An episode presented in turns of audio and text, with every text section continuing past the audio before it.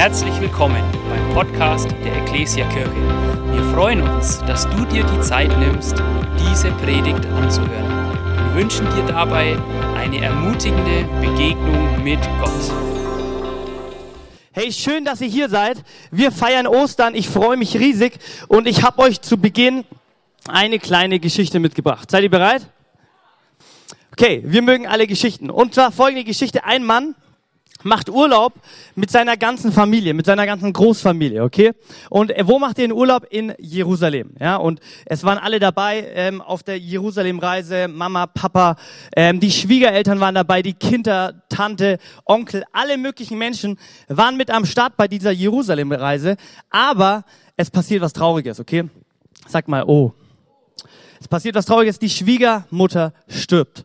Ja, ist echt schade. Die Schwiegermutter stirbt auf dieser ähm, Jerusalem-Reise und dann ähm, wie der Schwiegersohn, ja, ein guter Schwiegersohn ist, er kümmert sich, er will sich drum kümmern. Hey, wie kriegen wir das jetzt hin mit der Beerdigung? Wie schaffen wir den Leichnam nach? Äh, wo beerdigen wir ihn und wie kriegen wir das hin? Wir sind ja im Urlaub und er macht sich Mühe, er gibt sein Bestes, damit es irgendwie hinhaut. Und dann kommt der Fachverständiger zu ihm und sie unterhalten sich. Hey, was gibt's für Möglichkeiten hier oder auch wo auch immer die Beerdigung zu machen?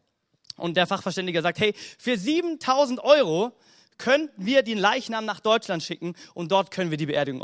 Äh, Aber wir können auch für 150 Euro die Beerdigung hier in Jerusalem machen. Und der Mann denkt kurz nach ähm, und denkt und denkt und denkt und dann plötzlich wie aus der Pistole geschossen sagt er zu diesem Fachverständigen, hey, stopp, nein, für keines Geld der Welt, ja selbst wenn es 100.000 Euro kostet, ich will, dass meine Schwiegermutter in Deutschland beerdigt wird. Und der Fachverständige denkt sich, hey, ähm, was für eine große Liebe zu deiner Schwiegermutter. Die muss dir ja so viel bedeutet haben, dass sie bei dir in der Nähe haben willst, dass dir kein Geld zu schade ist. Und äh, der Schwiegersohn sagt, nee, eigentlich nicht. Aber ich habe mich an diese Geschichte erinnert, wo in Jerusalem ein Mann gestorben ist und er ist nach drei Tagen wieder auferstanden. Und das darf sich nicht wiederholen. Ja, der Herr ist auferstanden, er ist wahrhaftig auferstanden, okay? Ja, wir lieben Familie, wir lieben unsere Schwiegermütter, keine Frage, okay? Aber der Herr ist auferstanden. Hey, das ist das Fundament, ja, das ist unser, äh, unser, unsere Kraft, auf die wir setzen. Ja? Und ähm, ich habe euch gleich mal zu Beginn die Bibel mitgebracht. Ja, wir lieben die Bibel und wir lesen in 1. Korinther eigentlich eine so gute Zusammenfassung von dem, was wir heute feiern. Okay? Und äh, Paulus gibt uns Folgendes mit. Er sagt hier: Ich weise euch nochmal auf die Gottesbotschaft hin. Hey, wir feiern heute die Gottesbotschaft, die ich euch gebracht habe, Geschwister. Ihr habt sie angenommen und steht darin fest. Durch diese Botschaft werdet ihr gerettet, wenn ihr sie unverfälscht festhaltet und in keinen Punkt davon abweicht. Sagt mal Amen. Andersfalls wärt ihr zu einem Glauben ohne Wirkung gekommen. Ich habe euch in erster Linie das weitergegeben, was ich auch empfangen habe.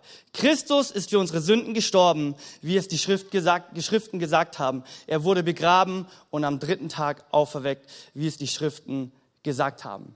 Das feiern wir heute. Der Sohn Gottes ist für uns am Kreuz gestorben und ist vor 2000 Jahren für uns am Ostersonntag wieder auferstanden.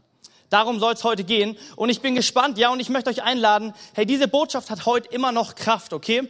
Und ganz egal, wie oft und wie intensiv du schon Ostern erlebt hast oder auch wie langweilig vielleicht für dich Ostern ist, ich möchte dich einladen, hey, lass uns mal ganz neu, ja, auf Jesus schauen, dieses Osterereignis ganz neu feiern. Hey, und ich will dich einladen, ähm, wenn dich die, die Tat Jesu bewegt, ja, dann darf sie dich wirklich bewegen. Ja, auch mal mit einem Amen, auch mal mit einem Applaus. Ja, im Herzen darf sie dich bewegen. Und ich würde sagen, lass uns nochmal Jesus einladen, damit wir echt rauskommen, vielleicht aus so mancher Tradition, ja, und reinkommen in einen lebendigen Glauben mit Jesus. Amen.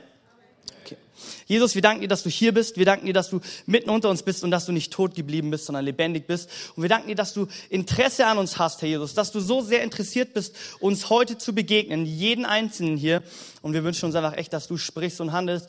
Du siehst gerade Herzen, du siehst Gedanken, wo sie auch immer sind, irgendwie besorgt, ängstlich, abgelenkt.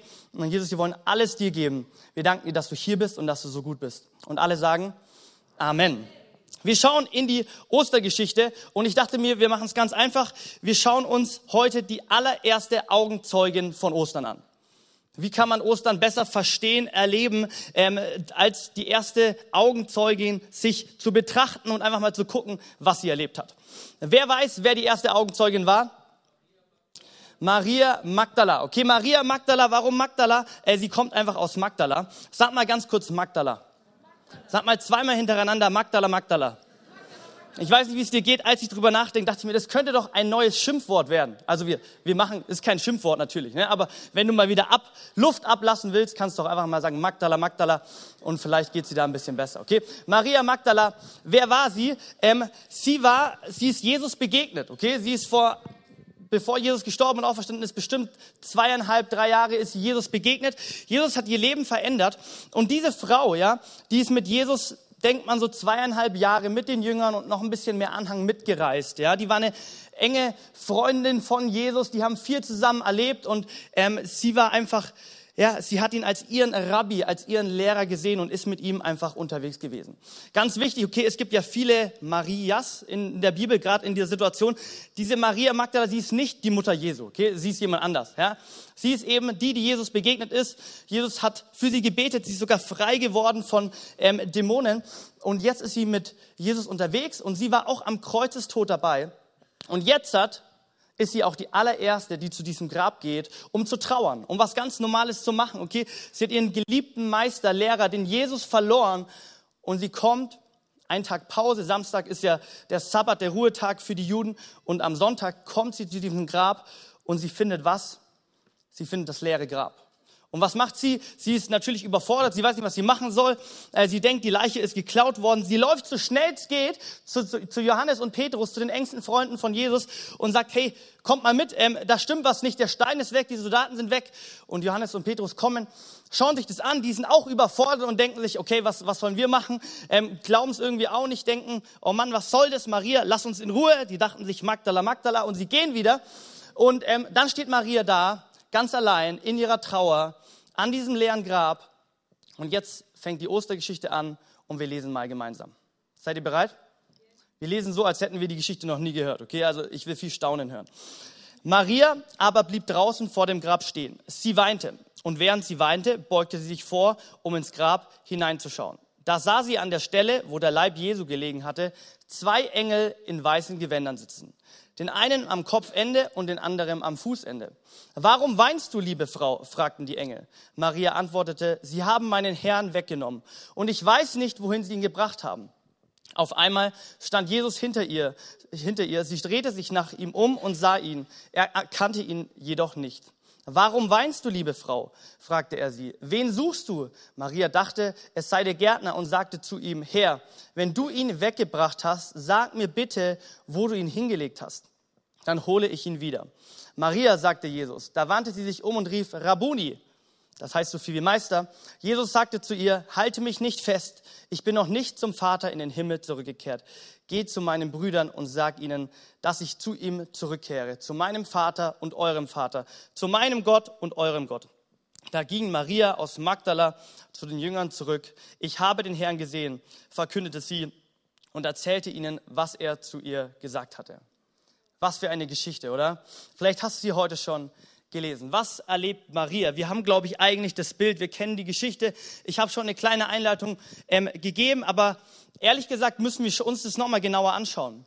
Maria ist am, am, am größten Tiefpunkt. Ja, sie hat ihren Meister verloren. Ja, die ganzen Juden haben ja auf Jesus alles gesetzt, weil sie dachten, Jesus ähm, wird, die haben eigentlich Jesus ganz anders gesehen, eben nicht wie diesen Messias, diesen Retter, sondern vielmehr wie einen neuen König. Ja, diese, der, diese Römer, der damals den Juden das Leben schwer gemacht hat, verdrängt. Und, und Maria war völlig am Ende. Und jetzt wird die Trauer noch verstärkt, indem ihr Jesus, der Leichnam, weg ist. Und wahrscheinlich war es ein Raub oder die Römer haben sich wieder irgendeinen Spaß erlaubt und er ist weg. Und Maria geht so richtig schlecht. Sie kommt auf diesen Friedhof, sie will einfach in Ruhe trauern, sie will loslassen, sie will gedenken. Und jetzt ist er weg, sie ist überfordert, sie weint und weint und weint. Und jetzt passiert was Spannendes. Maria ist hier auf dem Friedhof und, und, und, und sie will um Jesus trauern und das macht sie auch. Sie kann, kann ihn zwar nicht mehr, ähm, das Grab ist zwar leer, aber sie trauert trotzdem.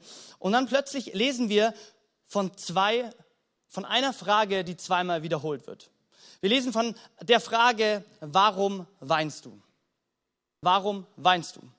Und wir wissen schon so oft, dass äh, Jesus ganz häufig komische, äh, komplizierte Antworten gibt. Und jetzt stellt für mich Jesus auch noch eine ganz komische Frage. Ich weiß nicht, wie es dir geht, ob du schon mal auf dem Friedhof unterwegs warst und du hast vielleicht getrauert oder du, du bist vorbeigelaufen und da weint eine Person auf dem Friedhof und du gehst zu der Person hin und fragst sie, warum weinst du? Das macht man nicht, oder? Also ich bin schon ehrlich gesagt, wenn ich nur am Friedhof vorbeilaufe, denke ich immer, ich darf nicht zu fröhlich irgendwie vorbeilaufen. Ähm, und dann, was passiert? Jesus stellt eigentlich ja so eine richtig dumme Frage. Maria ist auf dem Friedhof auf dem Friedhof ist der Ort zum Trauern, zum Weinen, zum Gedenken. Und sie hört gleich zu Beginn, ja, zweimal die Frage, einmal von den Engeln, wie dann von Jesus, warum weinst du? Und ich weiß nicht, wie es dir geht. Sie denkt ja auch noch irgendwie, ist der Gärtner. Ich glaube, ich hätte neben meiner Trauer irgendwie auch noch wahrscheinlich ein bisschen die Kontrolle verloren. Ähm, und für uns vielleicht, ja, für dich und mich, 2000 Jahre später ist man ja auch immer schlauer, ist es vielleicht alles gar nicht so besonders, aber die Frage macht doch eigentlich gar keinen Sinn. Auf einem Friedhof wird geweint. An einem Grab wird getrauert. Und gerade wenn vielleicht auch noch die Leiche weg ist, keine Ahnung, der Friedhof ähm, verwüstet ist, dann ist doch Trauer ganz normal. Maria, warum weinst du? Und natürlich wissen wir es. Die Frage ist natürlich voll berechtigt. Sie ist richtig. Weil Maria, sie befindet sich ja gar nicht mehr auf einem Friedhof oder? Ein Friedhof ohne Gräber ist kein Friedhof. Ein, ein Grab ohne Leiche ist kein Grab, oder? Maria, warum weinst du? Woran erkennen wir das? Zuallererst wird die Frage von den Engeln gestellt, ja, und Engeln sitzen am Grab von Jesus. Und wenn wir in die Bibel gucken, und ich weiß, unser Engelbild ist ein bisschen verzerrt von irgendwelchen Statuen oder von unserem Engel, was auch immer, ähm, aber Engel sind eigentlich heilige Wesen. Engel dürfen, können nicht mit Toten in Verbindung gebracht werden. Hey, und die Engel sitzen am Grab. Das ist das erste Zeichen, wo Maria eigentlich checkt, hey, warte mal, das kann gar nicht sein. Hier ist gar kein Jesus mehr tot. Es gibt keinen Toten. Der Leichnam ist nicht einfach weggenommen worden, sondern Jesus ist auferstanden. Und dann stellt Jesus ihm zweite Mal die Frage, das zweite Mal die Frage, Maria, warum weinst du sie? Er nennt sie beim Namen und er sieht ihn, er erkennt ihn. Und ihr wird deutlich, hey, warum weinst du? Ist völlig in Ordnung, weil Jesus ist auferstanden. Das hat Jesus doch uns, den Jüngern Maria, schon so oft eingebläut, dass selbst die Römer, die Feinde sich gedacht haben, okay, wir, wir rollen mal lieber einen Stein davor und auch lieber Soldaten, weil man weiß irgendwie nicht. Hey, Jesus ist auferstanden. Maria, warum weinst du? Ja, und die Frage dürfen du und ich uns heute und auch an jedem weiteren Tag auch stellen. Warum weinst du? Warum weinst du? Es ist vollbracht. Das Grab ist kein Grab mehr. Jesus Christus ist von den Toten auferstanden. Amen. Hey, und das haben doch die Propheten, das erzählt, das hat Jesus doch Tag ein, Tag aus voraus prophezeit. Wir lesen genau darauf, auf die Frage bezogen, ja, schon von Jesaja, hunderte Jahre davor, Jesaja 25, 8 bis 9 folgendes. Denn der Tod wird für immer verschlingen und Jahwe der Herr wischt die Tränen von jedem Gesicht. Maria, warum weinst du? Er nimmt seinem Volk die Schmach in aller Welt weg. Ja, das hat Jahwe zugesagt. An dem Tag wird man sagen, da ist unser Gott, auf ihn hatten wir unsere Hoffnung gesetzt. Das ist Jahwe, wir haben nicht vergeblich gehofft. Jubeln wir, wir freuen wir uns, denn er hat uns die Rettung gebracht. Amen. Hey, warum weinst du? Und selbst wenn wir in die Offenbarung gucken, das Buch, das nach vorne guckt, das uns zeigt, was kommen wird, lesen wir auch genau davon. Er wird alle ihre Tränen abwischen. Es wird keinen Tod mehr geben, kein Leid, keine Schmerzen und es wird kein Angstschrei mehr zu hören sein. Denn was früher war, ist vergangen. Warum weinst du? Warum weinst du? Hey, wir haben die größte Hoffnung, die es gibt. Jesus Christus ist nicht tot geblieben, er ist lebendig, er lebt und somit ist Tod und Sünde für ein und für alle Mal verschwunden. Maria muss nicht weinen, du und ich, wir müssen nicht weinen. Selbst der Tod wurde besiegt. Du und ich, die mit Jesus unterwegs sind, wir werden ewig leben. Hey, und ich möchte dir zusprechen, vielleicht bist du heute, auch wenn Ostern ist und keine Ahnung, dein Osternest wartet, ja, vielleicht, vielleicht hast du Grund zum Weinen. Dann will ich dir sagen, Jesus Christus hat alles überwunden ganz egal wie groß, wie klein es wirkt, warum weinst du? Warum weinst du? Und das darfst du dir Tag ein, Tag aus, ja, diese Frage mitnehmen und Ostern vielleicht nicht nur an Ostersonntag erleben, sondern 365 Jahre, äh, Tage im Jahr, auch gerne Jahre, und sagen, hey, warum weine ich? Meine Hoffnung ist Jesus. Hey, wir lesen in Römer 8 genau davon, aber in diesen allen sind wir mehr als Überwinder. Wir überwinden alles. Maria, deine Trauer ist groß. Du dachtest, du hast den, den König verloren, aber nein, er lebt. Warum weinst du? Aber in diesem allen sind wir mehr als Überwinder durch den, der uns geliebt hat. Denn ich bin überzeugt, dass weder Tod noch Leben, selbst der Tod ist kein Grund mehr zum Weinen. Weder Engel noch Gewalten, weder Gegenwärtiges noch Zukünftiges noch Mächte, weder Höhe und noch Tiefe, noch irgendein anderes Geschöpf uns wird scheiden können von der Liebe Gottes, die in Christus Jesus ist, unserem Herrn. Warum weinst du? Irgendjemand hier, der sagt, hey, ich weine nicht, sondern ich freue mich über die Auferstehung Jesu? Komm, lass uns mal Jesus einen Applaus geben, ihn feiern dafür.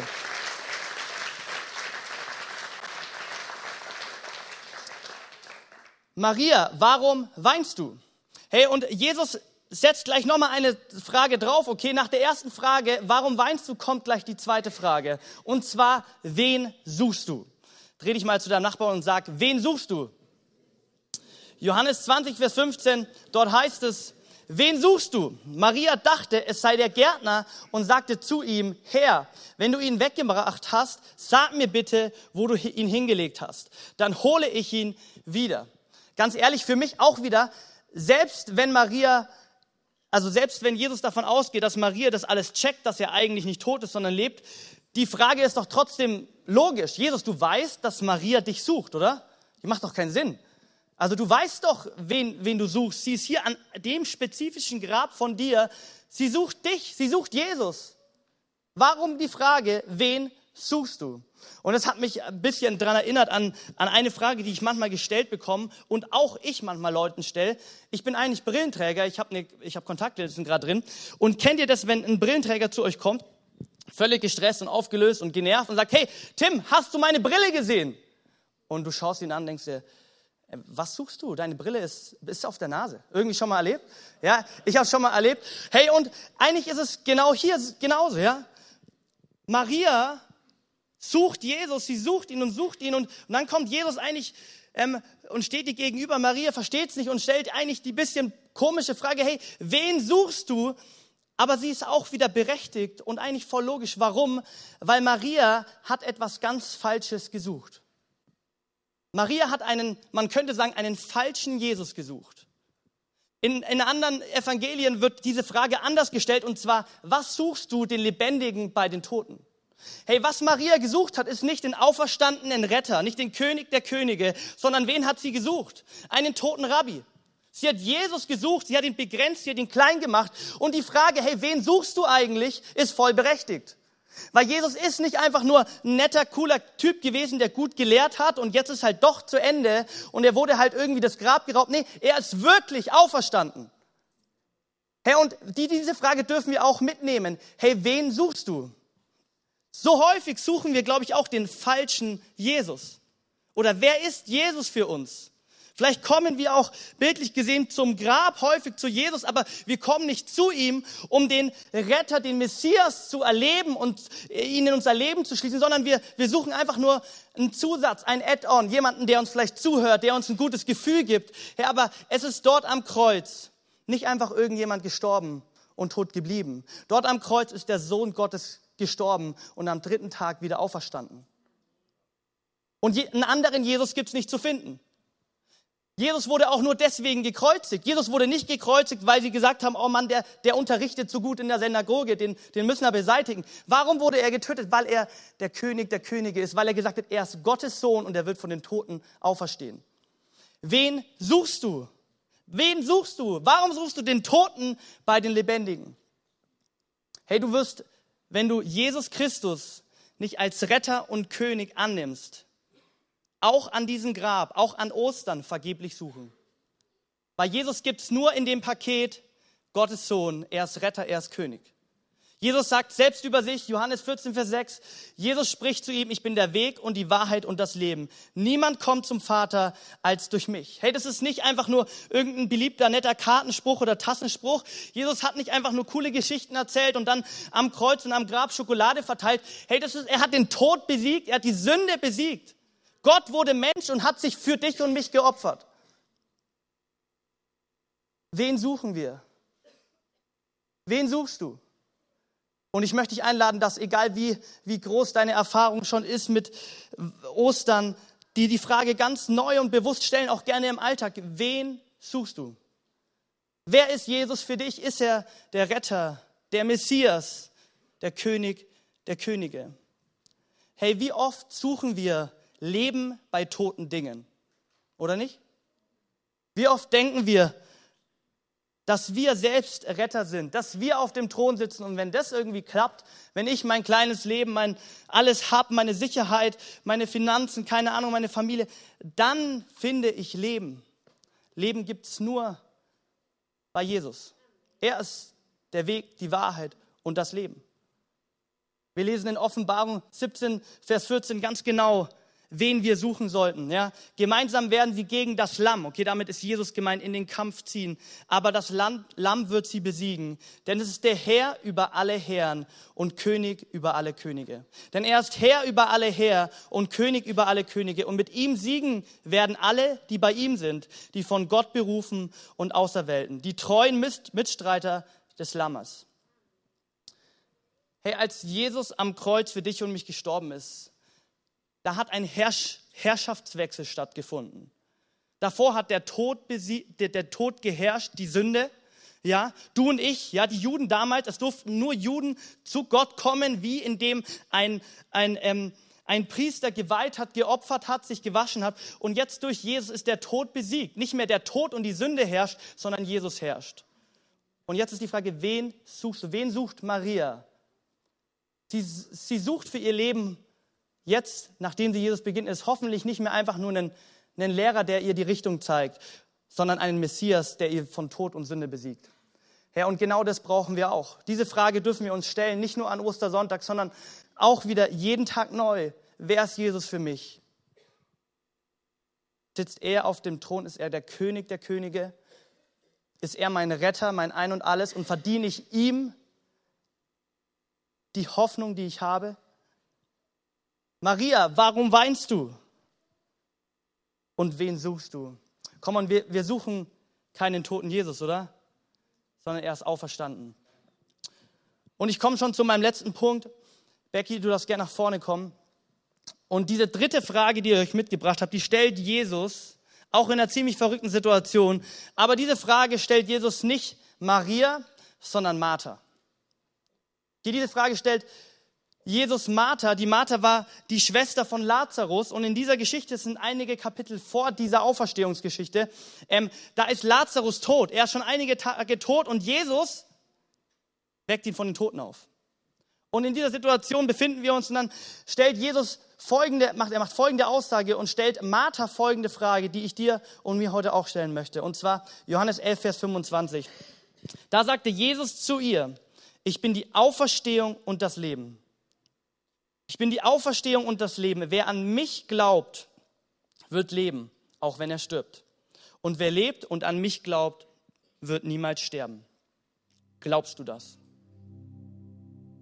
Die dritte Frage, die wir uns stellen wollen, ist, glaubst du das?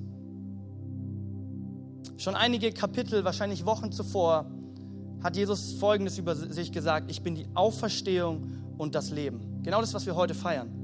Genau auf dem Fundament, das ist unser Fundament von uns als Kirche. Davon spricht die Bibel. Ich bin die Auferstehung und das Leben. Und nur wer an, an Jesus glaubt, wird leben. ewiges Leben, ja. Selbst wenn wir sterben, wir werden weiter mit Jesus Christus in der Ewigkeit sein. Und wer lebt und an mich glaubt, wird niemals sterben. Glaubst du das? Glaubst du an Ostern? Glaubst du daran, dass Jesus nicht mehr im Grab ist? Ja, und diese Frage, diese Frage wird sich früher oder später jeder Mensch stellen müssen, aber auch du und ich, wir dürfen sie uns heute stellen, wieder ganz neu. Hey, glaubst du das? unser ganzer, unsere ganze Überzeugungen, unser ganzer, unsere ganze Nachfolge, sie beruht auf einer Sache, auf Glauben, an, an, an Glauben an den auferstandenen Jesus. Die beruht nicht auf deine Taten, nicht auf die Umstände, nicht ob du gestern alles richtig gemacht hast, ob du morgen alles richtig gemacht hast, nicht ob du Jude oder Heide bist, was auch immer, völlig egal, sondern es beruht auf eine Sache, davon spricht die Bibel. Wer an diese Botschaft glaubt, der wird von dieser Botschaft Errettung erleben, von Jesus Christus. Ja, und ich möchte dich einladen, dass du mal wieder ganz neu Ostern, den Auferstandenen, in dein Leben lässt und ganz neu in, mit Glauben antwortest auf dieses Osterereignis, mit Glauben. Glaubst du das? Glaubst du, dass alle Tränen umsonst sind, weil wir schon einen unübertrefflichen Sieg durch Jesus haben? Glaubst du, dass Jesus Christus der König der Könige ist, der Retter, der Messias? Und nicht einfach nur eine historische Figur, die ein bisschen cool rumgelaufen ist, sondern er ist der Sohn Gottes. Er ist Retter. Und glaubst du, dass du Rettung erleben kannst, wenn du mit Glauben reagierst? Und ich möchte dich einladen, dass wir das heute ganz neu proklamieren, ganz neu glauben. Und wir wollen mal gemeinsam aufstehen und uns aufmachen, vielleicht auch zu diesem Ostergrab kommen wie Maria und uns jeder für dich selbst diese Fragen stellen. Hey, warum weine ich eigentlich noch? Vielleicht hast du gerade eben Trauer, vielleicht hast du gerade eben eine Last. Stell dir neu die Frage, hey, warum weine ich? Und komm zu Jesus wie Maria ja, Maria hat auch ihr Leid geklagt, sie hat geweint und sie hat Jesus, wo sie dachte, ist der Gärtner, ganz klar gesagt, hey, sie haben meinen Meister weg, er ist gestorben. Du darfst genauso zu Jesus kommen und trotzdem verstehen, dass er all unsere Tränen wegwischen wird. Und gleichzeitig die Frage, wen suchst du? Vielleicht bist du hier im Gottesdienst, keine Ahnung wie oft, vielleicht auch das erste Mal, und ich weiß gar nicht, was du hier drin suchst.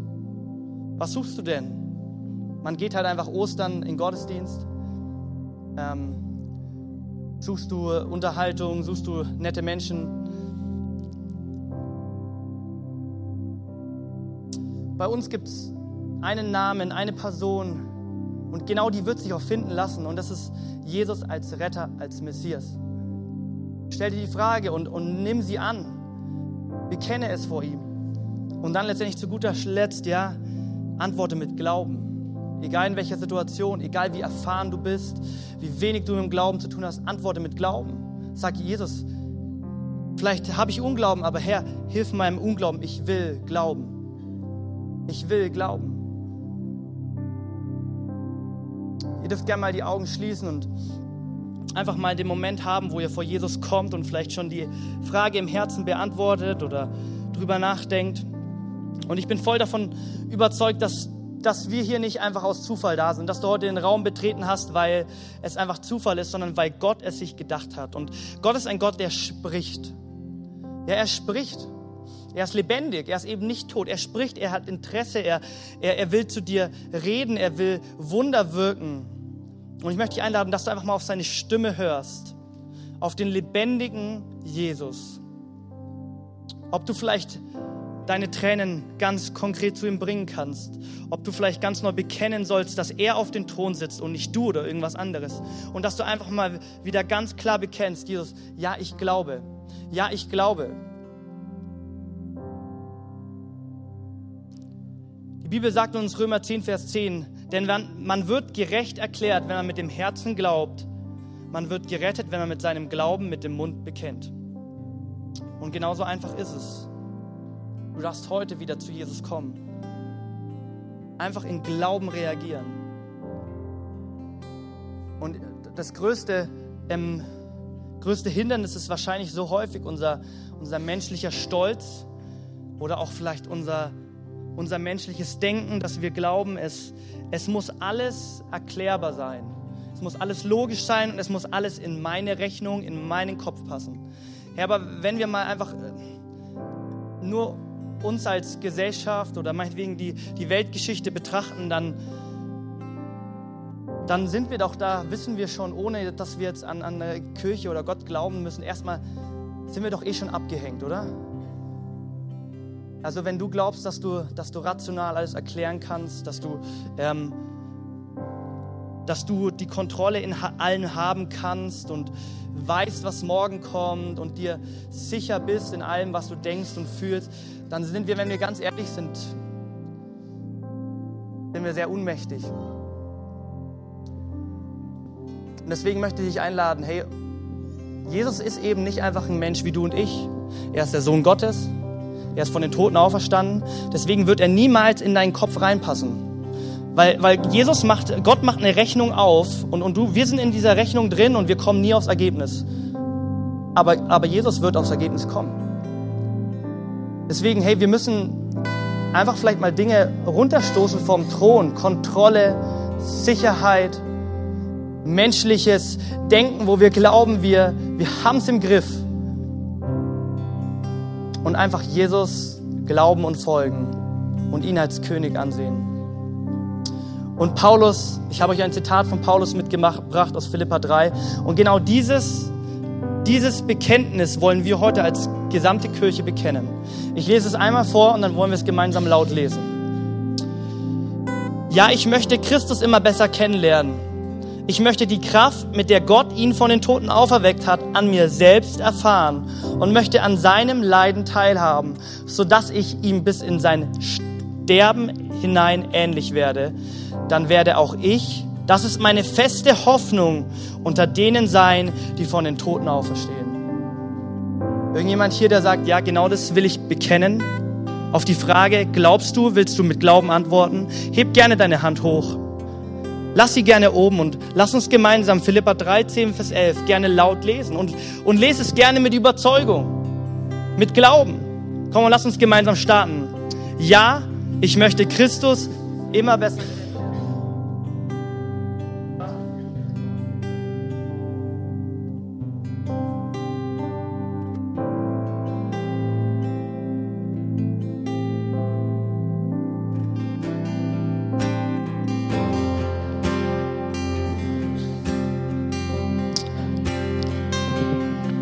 Halleluja. Komm, das ist unsere Hoffnung. Lass uns Jesus mal einen Applaus geben.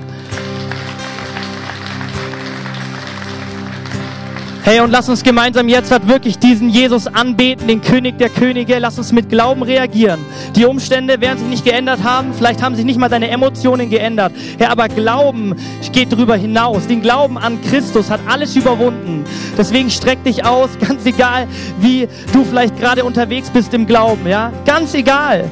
Hey, die Marie, wir lesen von Maria Magdala, die allererste Augenzeugin, die diese wichtige Botschaft an uns alle letztendlich weitergegeben hat. Wir lesen in Lukas 8, Vers 2, dass Jesus aus dieser Frau sieben Dämonen ausgetrieben hat. Hey, und wenn du dir denkst, hey, wie kann ich diese gute Botschaft, diesen Gott begegnen mit meiner Vergangenheit wie ich, hey, dann kann ich dir sagen, Maria Magdala, eine Dame, die aus Magdala kommt, ein Ort, dem keiner will, die höchstwahrscheinlich eine Prostituierte ist, die nicht nur einen Dämonen hatte, nicht nur zwei, nicht nur drei, sondern sieben. Sie ist Jesus Christus begegnet mit all ihrer Schuld, mit Sorgen, mit Ängste. Und sie hat den Messias kennengelernt und ihr Leben wurde verändert. Deswegen, ganz egal, was du getan hast, ganz egal, was in deinem Kopf ist, die Kraft, die Liebe Gottes ist größer. Lass uns ihn anbeten. Amen.